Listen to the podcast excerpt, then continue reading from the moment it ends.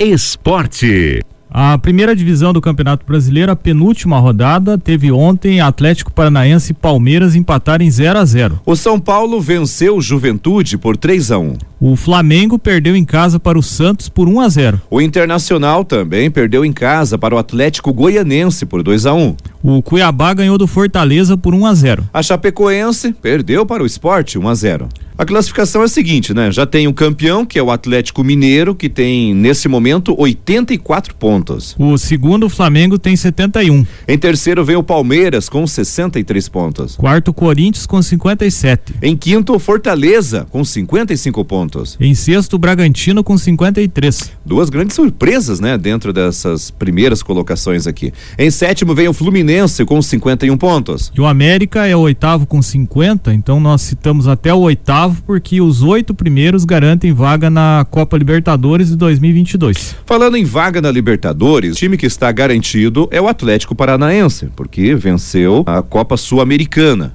E ainda tem um jogo agora da final, a Copa do Brasil, né, Zub? Isso, ainda contra, contra o Atlético, Atlético Mineiro. Mineiro, né? Exatamente. Aí tá ok. Ele tem vaga garantida na Libertadores. Porém, no Brasileirão, você veja como é que é a situação. Ele está em 14 quarto. Ele tem 46 pontos. E detalhe, livre da ameaça de rebaixamento. Então, dá, dá pra ficar um pouco mais aliviado, né? Vamos falar agora deles, Zub, que já estão aí na zona de rebaixamento. O 17 é o Juventude com 43 três pontos. Em 18 o Grêmio com 40. Os dois últimos já estão rebaixados. O Sport é o penúltimo com 37 pontos. E a Chapecoense com 15 pontos. Noticiário local. A Secretaria Municipal de Assistência Social apresentou na tarde de quinta-feira passada o Plano Decenal Municipal da Primeira Infância de Irati. Ele será executado em parceria com os Centros de Referência em Assistência Social CRAS, o Centro de Referência Especializado em Assistência Social CREAS e escolas municipais e estaduais, o Núcleo de Estudos dos Direitos da Infância e da Juventude, o NEGID, e da Unicentro, e unidades de saúde e de acolhimento. O plano contém nove eixos voltados às áreas de saúde, educação, família e comunidade, assistência social, acolhimento institucional, família acolhedora e adoção, direito de brincar, cidade e meio ambiente, diversidade e enfrentamento à violência infantil. O plano será aberto para consulta pública a partir de 15 de dezembro. Por esse motivo, o número de eixos pode aumentar. A primeira infância compreende a fase que vai desde a gestação até os seis anos de idade, registrado no Marco Legal da Primeira Infância, criado pela deputada federal Leandre Dal Ponte, sendo este o período de maior possibilidade de formação das competências humanas. A secretária da Assistência Social, Síbio Dietrich, destacou que este momento é importante para Irati, especialmente para a primeira infância. Ela agradeceu e parabenizou os membros do Comitê de Gestão da Primeira Infância de Irati pelo trabalho realizado em prol do projeto. Abre aspas, Irati hoje dá um passo importantíssimo na proteção, na atenção às nossas crianças, em especial aquelas que estão na primeira infância. É uma fase comprovadamente importante para o desenvolvimento humano e das potencialidades. São cruciais o ambiente, as possibilidades e as condições em que as crianças estão inseridas Hoje, o passo que estamos dando é importantíssimo o poder público e sociedade civil na garantia dos direitos.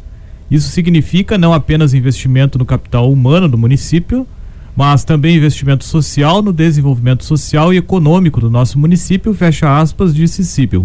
Denis César Muzial, representante do Conselho Municipal dos Direitos da Criança e do Adolescente, avaliou que a proposta do plano é positiva e precisa ser colocada em prática. A vice-prefeita Ieda vai dizer que também falou sobre os benefícios do projeto. Abre aspas, quando eu vejo uma criança, vem dois sentimentos. O primeiro é de ternura pela fragilidade que a criança representa, e o segundo é de respeitar por aquilo que ela pode se transformar no futuro. É nisso que a administração tem pensado. É esta a preocupação do prefeito, da deputada, da Câmara de Vereadores. Como nós vamos tratar no futuro, e começando agora, as nossas crianças?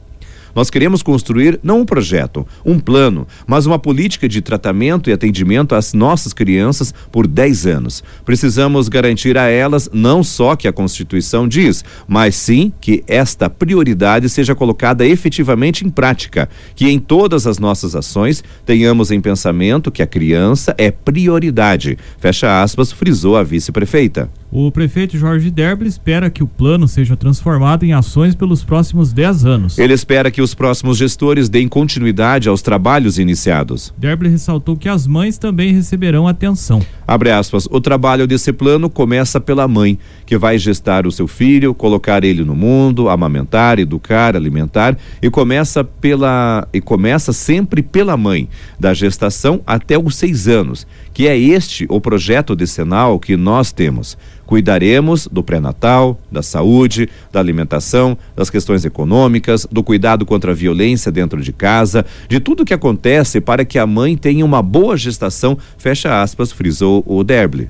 O prefeito comentou que a criança receberá toda a atenção à saúde, à vacinação, à amamentação, o crescimento e a educação. Abre aspas, as mães e os pais amam seus filhos e querem o melhor para eles. Qual é o pai ou a mãe que não quer a melhor educação, alimentação, convivência entre família, lazer? Isto está determinado nesse plano, que será feito com a Secretaria de Assistência Social e a equipe dando toda assistência com o CRAS, CEMEIs, escolas e saúde. É cuidar das crianças para que elas tenham a melhor infância possível, fecha aspas, completou Derble. Para a deputada federal Leandro Dal Ponte, enquanto a sociedade não olhar a criança como um ser humano frágil e de responsabilidade de todos, nada vai mudar. Abre aspas, nós vamos continuar repetindo as mesmas coisas e tendo que resolver os mesmos problemas, tratando os efeitos enquanto temos que tratar as causas. Temos que começar pelas famílias, com quem cuida das crianças. Leandro acredita que é possível criar políticas públicas na primeira infância para reduzir as desigualdades sociais e mudar histórias de vida, independente da condição social da família. Fecha o aspas, disse ela. Vital Dudonai, especialista em educação infantil e direitos da criança, assessor da Rede Nacional da Primeira Infância, coordenador do Plano Nacional para a Primeira Infância, enfatizou que o município que possui um plano municipal, nos mesmos moldes do nacional e do marco legal, dará uma outra fisionomia à sua população, especialmente pelas crianças. Para o especialista, a criança deve ser vista como uma pessoa completa, com nome, rosto, história e projeto de vida. Ele exaltou a intersetorialidade presente no plano iratiense. Abre aspas, este é um bom começo, um cuidado, um olhar integral para a criança como pessoa, cidadã e um sujeito de direitos. A intersetorialidade vem articular os setores diferentes para eles trabalharem de forma conjunta, fecha aspas, comentou ele. Durante o evento, Leandre também anunciou a construção de uma nova escola no bairro Inhapindazal. Ela relatou que o convênio para o início desta obra deve ser assinado até o fim do ano. A obra da Escola Municipal Laria Filipac receberá recursos de 6 milhões e meio de reais por meio de emenda parlamentar da deputada. Abre aspas. Isto é a ação que eu falei que não pode ficar só no papel.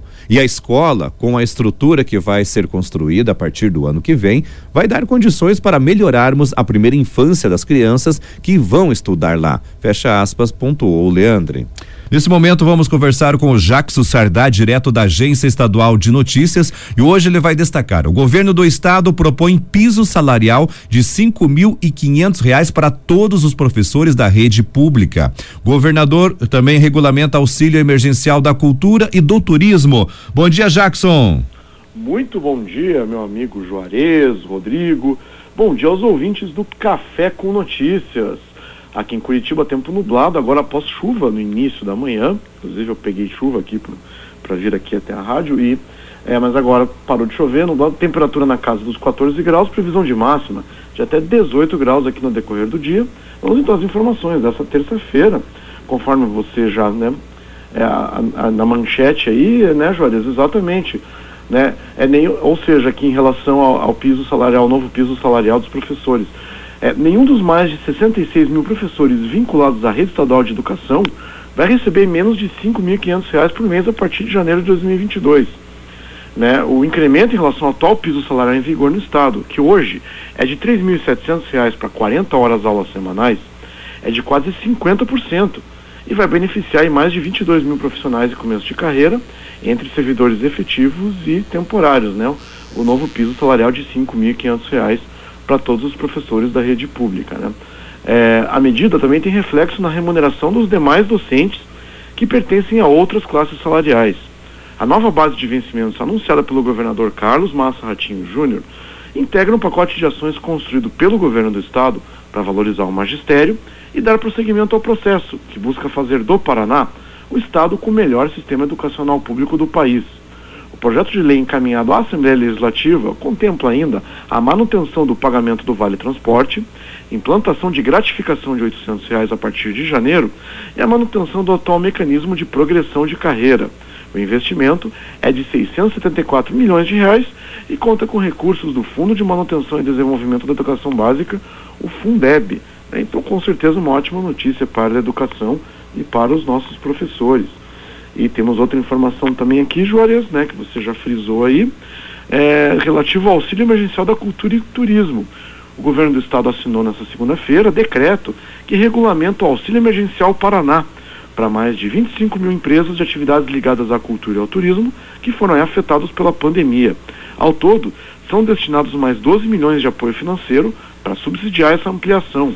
O cadastro abre a partir dessa semana lá no site www.auxilioemergencial.pr.gov.br e vai até o dia 15. Pelo regulamento, vão receber as atividades ligadas a vários setores aí, produção teatral, né, musical, espetáculos de dança, circenses, jornalistas independentes, olha que bacana, escritores, dança, artes cênicas, agências de viagem, produção cinematográfica, dentre outros. Após então lá o, no, o cadastro né, feito, o sócio da pessoa jurídica deve entrar no portal do benefício ou também pode ir lá baixar o aplicativo Auxílio Emergencial PR, que está disponível para Android ou iOS. Até o dia 20 de cada mês, o benefício é disponibilizado para resgate.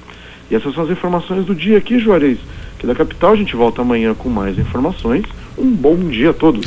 Obrigado, Jackson Sardá, direto da Agência Estadual de Notícias. Noticiário Geral. O governo federal prepara uma medida provisória para pagar a primeira parcela de quatrocentos reais do auxílio bar do Auxílio Brasil a partir de sexta-feira. A expectativa é que a medida provisória seja publicada nesta terça-feira no Diário Oficial da União. O texto vai permitir que o Ministério da Cidadania use recursos remanescentes do Bolsa Família para bancar o valor aos beneficiários. Com o fim do Bolsa Família e sem aprovação e promulgação do, da PEC dos precatórios, o governo vai usar o Plano B.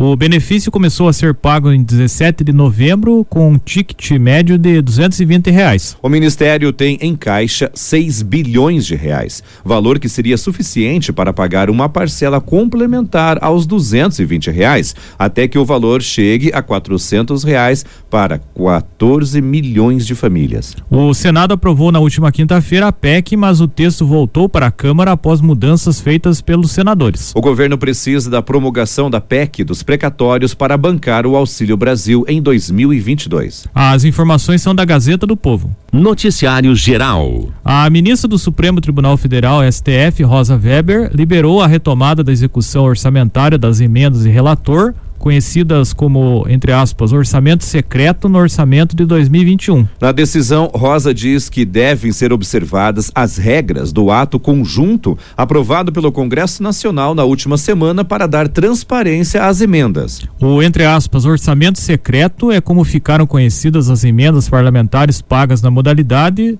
entre aspas, emendas e relator. Ao contrário das emendas individuais, que seguem critérios bem específicos e são divididas de forma equilibrada entre todos os parlamentares, as emendas de relator não seguiam critérios usuais e beneficiam somente alguns parlamentares. Em novembro, a ministra atendeu a um pedido de partidos de oposição e determinou a suspensão do pagamento dessas emendas. Na mesma decisão, pediu a adoção de total transparência e publicidade nessas movimentações financeiras. A decisão individual de Rosa Weber foi confirmada pelos colegas por oito votos a dois. No pedido de desbloqueio feito ao STF e citado por Rosa Weber no despacho, os presidentes da Câmara e do Senado argumentam que a suspensão das emendas representa, entre aspas, potencial risco à continuidade dos serviços públicos essenciais à população, especialmente nas áreas voltadas à saúde e educação. O Congresso informou ao STF que dos 16 6,8 bilhões inscritos nas emendas de relator para 2021,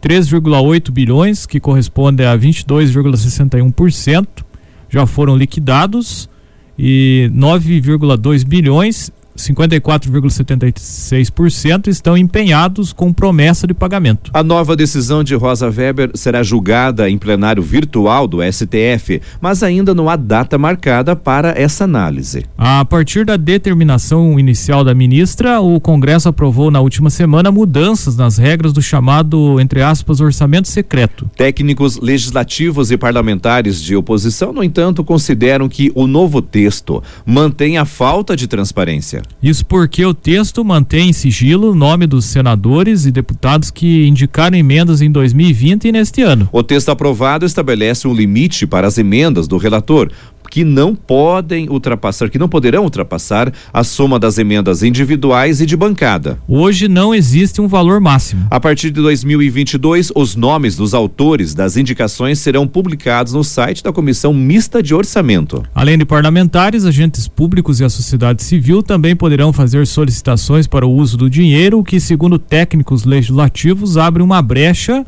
para que o nome do deputado ou senador continue oculto. Um parlamentar pode negociar emendas e pedir para que um prefeito, por exemplo, faça o pedido diretamente ao Congresso. Assim, o nome divulgado não seria o dele, mas o do prefeito. As informações são do portal G1. Noticiário Geral. A Prefeitura de Ponta Grossa realiza amanhã, quarta-feira, a aplicação da primeira dose da vacina contra a Covid-19 para o público com 12 anos ou mais. São 1.500 doses disponíveis nesta etapa. O agendamento deve ser feito no site da Prefeitura. O município informou que a primeira dose para o público com 12 anos ou mais será aplicada exclusivamente na Estação Arte, no Parque Ambiental, ao lado do Terminal Central. Segundo a Prefeitura, aqueles que não se enquadrarem nos critérios não tomarão a vacina nesse momento. Para tomar a vacina, é necessário apresentar documentos pessoais e carteirinha de vacinação. Conforme o município, menores de idade desacompanhados dos pais devem levar a autorização assinada. As informações são do portal G1.